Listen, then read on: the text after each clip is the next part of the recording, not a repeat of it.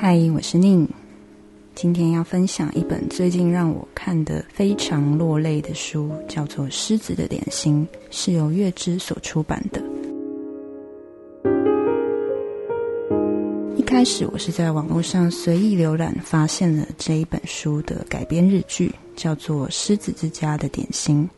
查了一下，发现原来它有原著小说，而且是由作家小川蜜所写的。小川蜜写过《瓜牛食堂》。山茶花书店等很知名，会放在畅销排行榜上面的小说集。那我自己是很久以前有买过《瓜牛食堂》这本书，记得作者他疗愈的一种文笔和风格。在看到日剧的时候，还在想这是一部关于描绘点心疗愈时光的题材，没想到完全不只是这样。狮子的点心在说的是。当人生走到尽头的时候，那能够陪伴你在你记忆中扮演重要角色的点心究竟是什么味道？而所谓人生走到尽头，不一定是年老，而是年华还未老去的时候，死神就提早来找你的时候，那份不知所措，那份绝望，该如何自处？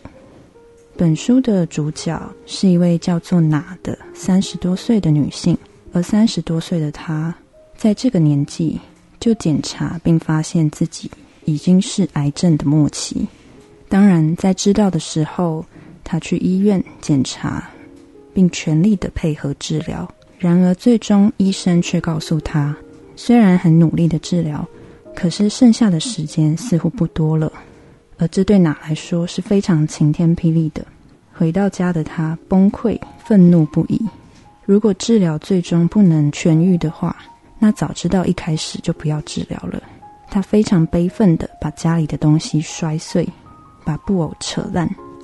而故事的开头是跟着他的脚步一起搭船，来到了濑户内海当中的一个柠檬岛。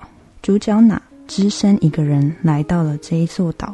带着他的行李箱，踏上一段旅途，而这段旅途就是他人生最后的时光。那他为什么会来到这一座岛呢？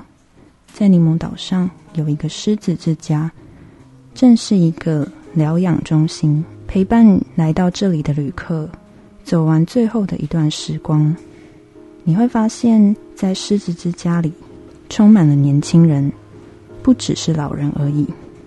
会得到绝症、会生病的人，并不是只有老了才会得到这一张入场券，而这是一张谁都不希望得到的入场券。但如果真的是你，你要怎么去面对？想必当下是无法接受的。而主角哪小姐，当她知道自己在医生的判定下所剩的时光不多的时候，她就决定自己一个人默默的来到这座岛，度过剩下的时光。那哪的家人呢？哪是由他的养父、他的叔叔所养大的？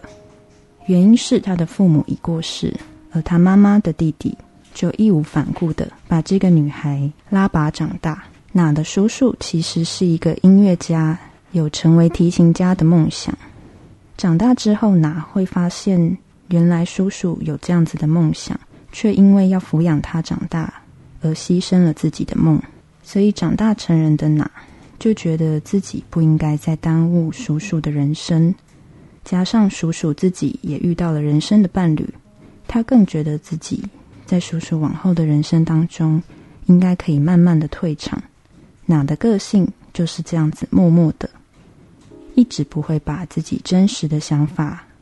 说出来，而总是吞在心里，所以他生病的事情也没有告诉叔叔，而选择自己一个人前往远方。那在狮子之家当中，充满了各式各样的人，他们有各自人生的故事。而每个礼拜天会有一个下午茶时光，下午三点，这边的负责人他会抽出一封信。信里就是来到狮子之家的旅客所写的自己对于一道甜点的记忆与回忆故事。每一次抽出的人不一定，而最遗憾的就是许多时候所抽出来所写信的那一个主人，他可能已经等不到自己所许愿的点心，就先一步离开了人世，变成是由其他的旅客来记忆这个先走的人。除了像哪一样年轻的病患，甚至还有比哪更小的，可能才五六岁左右的小孩，就被迫接受自己即将不久于人世的事实。对哪来说，这又是另外一种冲击。他所认识的这个孩子，非常的体贴，非常的成熟，他很能感应大人们的心情，知道自己要做到什么，才能让他人开心。而在他们两个对话当中，这个孩子甚至说：“是不是因为来不及长大，所以就被迫长大了呢？”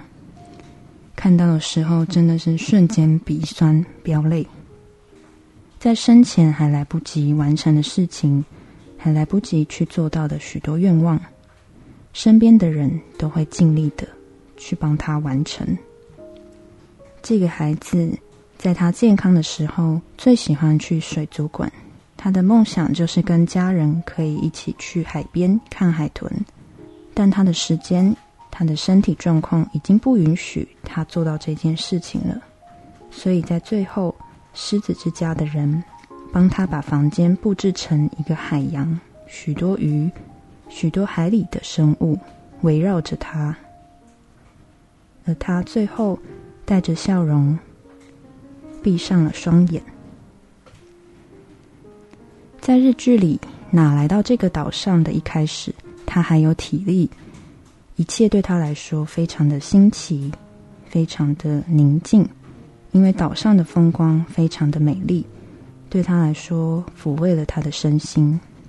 而狮子之家有一条白色的小狗，在他来到的时候就一直陪伴着他。其他旅客说，这只狗的主人之前过世了。所以他会一直往哪现在的房间跑，哪跟他一下就建立了亲密的关系，常常哪会牵着他去散步。散步的过程认识了岛上的另外一个青年务农的青年，两个人聊得非常开心。但对哪来说，他自己的生命不多了，究竟还有没有资格谈一场恋爱？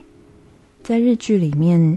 这个务农的青年还带了另外一个女性，他们在岛上经营一座酒吧，希望能够透过当地的农产品、当地的作物所做成的食物、饮料来推广这里的一些特产。这个女性很兴高采烈的跟哪分享，他们正在开发许多新的饮品，其中一项或许两个月之后就可以品尝到喽。在那个瞬间，哪不知道如何回应。因为他不知道自己剩下的时间还撑不撑得到那个时候，而这位务农青年也知道哪的状况，他的脸上闪过一丝尴尬与错愕，瞬间他们有一阵沉默，而这个女孩当下并没有发现这件事情。随着时间慢慢流逝，哪的身体越来越每况愈下。最让我印象深刻的还有一段是。他每天带着白色的小狗六花去散步，有时候他会抱着它。有一天，当他抱起六花的时候，他跟狮子之家的主理人说：“六花最近是不是变胖了？是不是吃太好了呢？”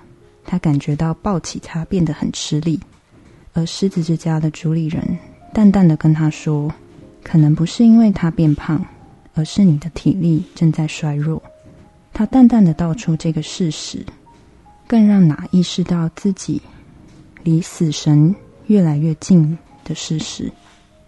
死亡到底是什么？当身边的旅客一个一个陆续的比他先离开人世的时候，那感到非常的恐惧。他不想死，不想去面对，但死亡却确实的一步一步的逼近。然而，在死亡的面前，他却也因此而意识到许多自己过去或许没有意识到那些非常珍贵的事情。正因为死亡在面前，所以他开始去盘点什么是自己珍视、对自己来说重要的事情，包含狮子之家每个礼拜日可以许愿的甜点，一开始，他一直不知道自己死前到底想吃什么样的点心，但最终他慢慢的去回忆、回顾自己过往与叔叔之间的记忆，他想到了自己曾经动手做松饼给自己的叔叔，那个味道、那个记忆对他来说是非常珍贵而温暖的。于是，在他走之前，他品尝到了狮子之家为他所还原的。那份甜蜜的滋味。他想着，虽然非常不想死，虽然一点也不想生病，却也很讽刺的是，因为自己生病，所以才会来到这座岛上，才会遇到这些人，才会有这些珍贵的事情。如果不是因为死亡，如果不是因为生病，也不会让自己去回顾、回忆这些自己。真的非常珍惜的事情，所以这本书就是以这样淡淡的笔调，带我们来到濑户内海上的柠檬岛，跟着呢一起去探索人生最后一段旅途。生活一样是平淡的，日子一样前进着，身边的人来来去去，一切都仍然持续的在运转着。这本书是作者小川命，他在母亲临终前，因为看见母亲对于死亡的恐惧，而让他产生一个心情，希望能够陪伴母亲，不要恐惧于死亡，希望能够让人在面对死亡的时候，能够从另外一个角度去回头检视那些值得珍惜的事情，而让心是可以更平静。平稳的走向终点，或许对我们来说，现在都离这个终点还太远，还无法去想象那份未知，还无法去感受那个恐惧。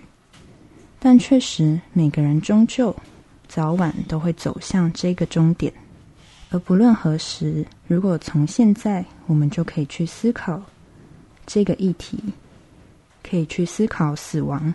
对于自己的意义，去思考自己的生活、自己的人生，可以留下什么？是否可以更专注于当下，而不是去恐惧于未知的未来，而不是去担忧还没有到来的时刻，却忽略当下真的可以好好做到、好好珍惜的事情？或许都是我们可以好好去想的。那这就是这本《狮子的点心》。我非常喜欢这个故事，不管是书还是日剧，我都觉得非常的感动。而日剧，我觉得也改编的非常好，很真挚的传达了书中的那一份宁静却充满力道的生命的情感。在这边推荐给大家，希望你们也会喜欢这一本《狮子的点心》。那我们就下一本书再见喽。拜拜。